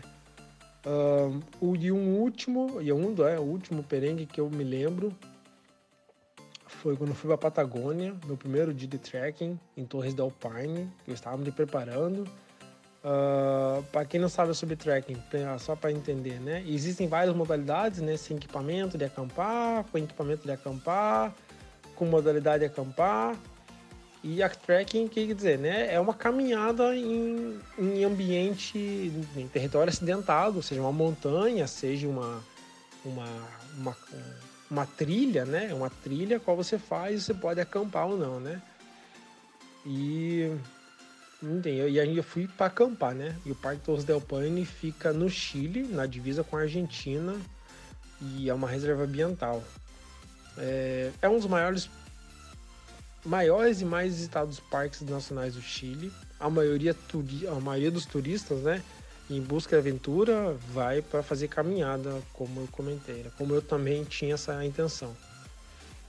É, a grande maioria faz o circuito W, batizado com o nome né, da trilha, uh, porque realmente o sereno mapa né, de, cima, de cima, e você vê olhando da entrada do parque até a saída do parque, você percorre um caminho de W. Bom, se você virasse o mapa ao contrário, podia ser um caminho DM, né? Mas é o caminho de W, qual eu chamo, qual eu chamo. E tem o caminho do O também, que você vai dar a volta no parque, que dura muito mais, que se não me engano são 11 dias a volta no parque, você passa por um glaciar, é muito lindo. Espero um dia voltar lá. Eu fiz só o W. Uh, mas enfim, o caminho até chegar já é uma vista incrível, né? Um mosaico de montanha com picos nevados, coloridos, é, paisagem diversa, assim, é, é, muito interessante, né? Você vê o vaqueiro e os cavalos armados com cães pastores, né? Os, os vaqueiros com cavalos armados com cães pastores levando os rebanhos para pastar que é uma ocorrência muito rara, assim, né? A gente vê, pudemos ver isso, né? Pois não, não restam muitas fazendas de gado na Patagônia, dado ao frio. E antigamente já foi muito mais, hoje em dia já não tem muito mais, né? Então tem até, até que um dia foi chamado, né? A Patagônia de, do sul da Argentina de Tierra del Fuego, quando é, os colonizadores chegaram, tinham grandes, é, é, grandes é, tochas de fogo. Então, quando eles atravessaram o oceano, atravessaram o mar, eles viram a grande terra de fogo. Tinham muitas tochas de fogo, né? Muitas e o pessoal fazia muitas é, por causa do frio. E tinham ali também um pouco de gado. É, e assim, né? Quando o, imperador mongol Shahangir, se não me engano, visitou a Caxemira, né? Ele falou, né? Se existe um país na Terra, é aqui. E eu posso dizer o mesmo, né? Acho que o Parque Nacional Torres del Paine e Machu Picchu são é, singulares na vida, assim. Se você visitar, você vai saber que não existem palavras que podem descrever a majestade e a beleza da Patagônia e Machu Picchu. São cores vivas, dão em ambos lugares tranquilidade e inesquecíveis, inesquecíveis, assim, gravam na memória. Para mim foi assim, né? O, o Largo Sarmiento, que tem 90 quilômetros quadrados, é o maior lago do santuário desse parque e não pode fazer fogo lá, senão tem todo tem todo já um, uma, uma proteções a qual é, eles têm na, na, no parque, né? Dado que já teve alguns incidentes de, de incêndio, um inclusive até foi um brasileiro que atacou fogo lá, que fogo não causou o fogo, né? E, enfim, esse lago, ao contrário, né, dos outros do, do parque, de, devem de uma origem de geleira, que os outros vêm de origem de geleira, esse é formado só apenas pela chuva. E aí o que confere uma cor pro azul profunda, lindo, e o que é mais interessante é que as margens brancas das costas são marcadas por extensos trombólitos, que são estruturas vivas de carbonato de cálcio revestidas de cianobactérias, umas algas né, diferentes. E, enfim, que essas começaram a se formar há 10 mil anos. E, são, de certa, forma, de certa forma, fósseis vivos, né? São algas que estão há mais de 10 mil anos e a, essas algas, elas crescem com a taxa de 1 milímetro por ano. É, é muito interessante, é muito lindo, assim. É uma, uma paisagem muito... Uma poder da natureza do vento, a qual moldou todas as árvores de um tal formato que todas têm um sentido único. E você vê a sua... A, toda aquela vegetação de um formato só, em uma, em uma direção só, as árvores sendo formadas é muito lindo, assim. É, e também são é, o, né, o mais notável que são são os três picos de granitos distintos conhecidos como as Torres de Alpine, né? São os picos com cerca de 3 mil metros de altura, profundamente eruditos por geleiras. E em seu livro, tem, tem um livro que a escritora Lady Florence, em 1880, é, colocou o nome como Agulhas de Cleópatra em homenagem, né? Porque tinha a, a formato de três unhas e tem a mesma cor característica da, das torres da, das pirâmides do Egito. E é um lugar onde é possível avistar guanacos. Guanaco é um, um camelo nativo da América do Sul, né, que você consegue ver tanto pelo pelo, pelo Chile inteiro, um pouco se consegue ver na, na, na Argentina, mas é, é o guanaco, né, pronunciado guanaco, né, são, são animais plácidos, né, embora estão no seu habitat natural, você tem permissão para tirar foto, desde que né, se respeite ele e não, não deixar ele em paz não se aproximar muito, assim. E eu tava nessa, tava nessa, começando essa trilha, esse, essa a ascensão, né, dessa trilha desse W com a minha esposa, eu tava apertando minha mochila é, com a minha esposa, essa mochila, né, para acampar, então nós estávamos preparando ali, colocando ali, já separando alguma coisinha, coloquei a mochila nas costas é, na época a gente é, e ainda era namorados também ainda. E eu apertei minha barrigueira. A barrigueira, para quem não conhece, a barrigueira de uma mochila de, de, de, de, de acampamento, de trekking, é onde você vai concentrar a tua maior força é, apertando ela, tem que ser uma, uma força considerável, você vai estar apertando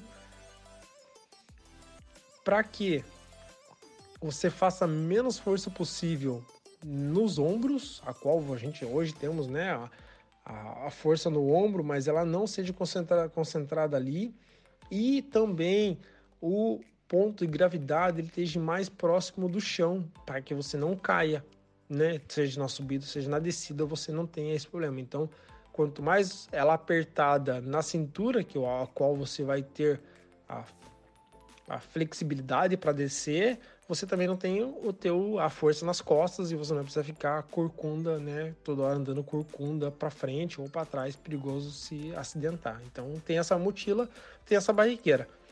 E eu tava apertando ela.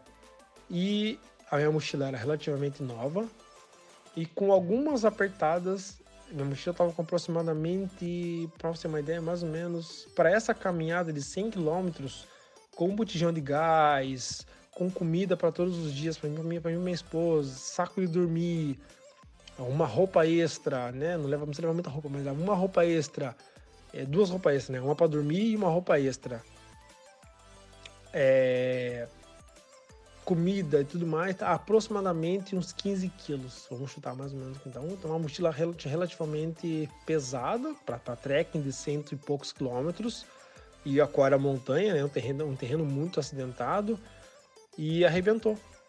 A barriqueira, a presilha, de, a presilha da frente da barriqueira, que é, uma, é um, aquela presilha, arrebentou. E ali eu fiquei, tentei dar um jeito, tinha silver tape, tinha uns negócios lá que eu tinha, tentei dar um jeito, mas enfim, não estava 100% e foi ali que passei alguns dias carregando todo esse peso nas costas, né? Apesar de desse circuito W, né? Passei, passei, passei por paisagens incríveis, senti a força da natureza de uma forma singular ali, com todo aquele ecossistema, mas ao mesmo tempo uma dor lombar que me dilacerou praticamente a cada passo, né? Da, das torres, né? Terminando esse processo, terminando isso daí, ainda tínhamos mais algumas trilhas para fazer, não fui só no parque, aproveitamos que na Patagônia, fomos para outros lugares mas foi um processo de alguns dias, vinte e poucos dias aí de Patagônia com a mochila arrebentada, caminhando com a mochila capenga. Sorte que tinha os bastão, né? Tinha uns bastão de caminhada, mas mesmo assim cheguei até a fazer bolha nas mãos, nas mãos de tanto força que eu fazia nos bastões de caminhada. Fomos para El Chatem. Uh, qual foi a outra experiência incrível? É, a cidade é muito interessante, o Chatem, né? É uma cidade ao norte, bem perto de Bariloche, mas é uma cidade que no inverno ela chega a 200 pessoas. No verão ela vai para 5 mil pessoas. Então é pouquíssimas pessoas que moram na cidade, não, des, não vira um deserto praticamente a casa. É um lugar que se vê bicicleta na frente de casa, é, não tem muita internet, é um muito remoto, né? Mas é um lugar muito inóspito, assim, muito bonito, assim, intocável ainda, assim, muito interessante. Ficamos acampados, ficamos cinco dias, não, seis dias acampados. a qual foram possíveis é, várias noites de céu estrelado, lindas noites de céu estrelado, com alguma vista para a montanha. Então estávamos acampados na beira da montanha de gelo, longe da cidade, então era totalmente escuro, era um ambiente com não tinha nenhuma iluminação, o céu é que fazia a própria iluminação natural de tudo aquilo e você possia era era possível sim andar sem lanterna algumas noites foi possível andar sem lanterna as noites salva, salva que não estavam nubladas. É, e El Chatem foi muito legal, assim, né? Uma experiência muito boa. Ah, tem um processo que foi de acordar algumas noites é, dando tapa na barraca para espantar os ratos. Sim, é, tinham muitos ratos lá. E os ratos ficavam escondidos por ser um lugar que é acampamento, então não tem banheiro. Então a gente imagina um lugar que tem, não, tem, não tem infraestrutura. Tinha um banheiro, o banheiro era um buraco no chão. E os ratos ficavam dentro daquele buraco. Então toda vez que minha esposa ia no banheiro, minha esposa morria de medo. Eu ia para lá, pô, se vai sempre assim, vai fazer ali uma coisa, fica esperto, que um rato pode sair debaixo da casinha. Se saía de casa, se saía do, sempre ficava de olho na barraca, pedia para alguém ficar de olho na barraca ali, porque podia ter algum rato que do dia, durante o dia fosse é, fizer, fazer algum buraco na barraca. A gente tinha muitos relatos disso, né? De pessoas que deixaram comida na barraca e o rato foi lá e roeu e, infelizmente, contaminou toda a comida da pessoa. É complicado isso. E lá a comida não é algo tão barato, porque por ser um lugar muito remoto, então um lugar turístico não é algo muito barato que tinha lá comida lá não era barato. É... Teve um dia que é onde mudou a barraca de lugar, porque estava tendo muito, tava muito perto, muito próximo do banheiro. E aí pegamos um outro destino um pouco mais longe, qual que a gente imaginava que o rato não ia chegar, né? A própria inocência, pensando que o rato não fosse atravessar mais 20, 30 metros para chegar até a comida, né? Mas enfim, né? Amarrei a cordinha, né? Que você tem que esticar muito bem a barraca, né? Quando você arma a barraca, você tem que esticar ela muito bem para o vento não derrubar. O vento da Patagônia é um vento muito forte, né? É um vento que venta 80 km por hora. Então, em Torres del Paine a gente viu muitas barracas devastadas pela, pelo vento. Barracas que são de, de vareta de, de fibra, o vento quebrou facilmente. Assim, parecia que tinha quebrado um graveto de, de tão fácil. Via a, a barraca retorcida ali. E a nossa, por sorte, era um pouco mais reforçada e a gente é, acabou investindo um pouco mais nessa barraca e foi muito bem sucedido. Assim. Não, não foi um mau investimento dado o vento, o vento que teve e as condições que enfrentamos, né? Situações de, de chuva, vento, neve, sol, a barraca aguentou muito bem, assim. É, e amarrei, eu amarrei num tronco então, uma cordinha dessa, da, da, da capa, amarrei num tronco que estava no chão. E eu descobri que o rato também faz, faz escalada. E ele subiu no tronco e percorreu aquela linha até em cima da barraca. Em uma bela noite, acordamos sobre a luz do luar, sobre a nossa barraca, uma silhueta de um rato. Então foi muito engraçado, assim. Mais ou menos de uns 15 centímetros, mais ou menos, tinha um rato. Com a cauda, assim por cima da barraca e a gente tinha visto ele ali muito faceiro tentando explorar uma barraca nova. E a gente ficamos mais uma noite ainda, acho que mais uma noite ficamos ainda, mais uma noite, mais espertos do que já estava. Mudei a tática da barraca para não ter nenhum problema. Fizemos uma cobertura, enfim, então todo um tratamento para não ter nenhum rato, nem, inter, nem interpere. Mas foi perengue aí, hein? Algum perengue eu passei, João. Vamos agradecer a fala do Jefferson Kozak. E é isso, cara. É isso aí, cara. Pô, João, satisfação de novo, hein? Mais uma vez, hein? Quero agradecer pela oportunidade. E nos vemos por aí, cara. Nos vemos por aí, cara. Muito obrigado aí pelo seu podcast, pela sua oportunidade. Uh, eu estou sem redes sociais porque a minha esposa não deixa. Brincadeira. É por motivos mesmo, é por motivos de, de prioridade mesmo, cara. É, eu estou focando muito mais na vida pessoal ultimamente, atualmente, focado muito mais na vida pessoal e deixando um pouco a social de lado e para não ficar dizendo que eu não respondo mensagem, eu travei tudo e aí assim, no momento oportuno, eu vou rea, reativar, reativo as contas e volto a, a, se comunicar. Mas é, por enquanto, eu tenho focado aí na muitas coisas, projetos pessoais e não adianta, né, conseguir falar, mal e mal consigo falar com minha família no Brasil. É, tento falar com minha filha uma vez por semana, duas vezes por semana e mesmo assim ainda falho. É, então imagine com os amigos, né, que eu não consigo falar e enfim, eu nem respondo o WhatsApp ainda, enfim, tem uma, é, é, é, tem várias melhorias para poder fazer antes de chegar a uma vida social, né?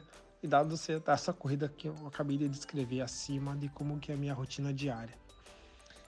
Tem meu e-mail, cara, se quiserem, meu e-mail é jnkkoza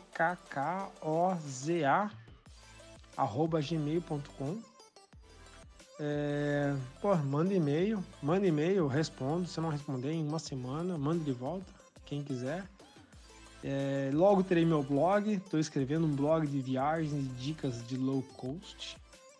E mando para ti para compartilhar aí, cara. Vamos, como, vamos expandir aí, acho que vai ser um, uma para ajudar essa galera que quer viajar aí também. Aí tem bastante dica aí que eu tenho e acho que a gente tem que, tem que disseminar isso mesmo, para botar todo mundo para viajar e explorar esse Brasilzão. Conheço, cara, eu conheço o Brasil do Brasil, todas as capitais do Brasil, algumas capitais da América Latina. Então dá para dá para ter alguma dica aí de além desses blogs, né? Tem vários blogs de viagem hoje, mas eu posso dar uma uma acrescentar ali, uma pitada gastronômica low cost aí, que eu gosto muito disso. Quando eu viajo, a minha intenção é sempre ser low cost e tentar aproveitar a beleza natural sem ser a artificial. Mas, né, quem quer ver foto, né, de tudo, né, tem a minha esposa, cara. Ela posta nossas fotos, ela posta foto de todos os lugares. Quem quiser, segue ela, é laila.louro. Laila com I, L-A-I-L-A ponto louro. Segue ela, que eu tenho lugares que viajamos, as comidas, as dicas de lugares. Ela tem bastante coisa legal. E, bem, fico à vontade. Quem quiser, fique a contato, fique o meu contato aí. E se quiser, fale com o João e o João passa o meu contato. Grande abraço, até mais. É uma satisfação imensa dar ouvidos a tanta história bacana. Famigerado Podcast vai ficando por aqui. Um grande abraço e até a próxima.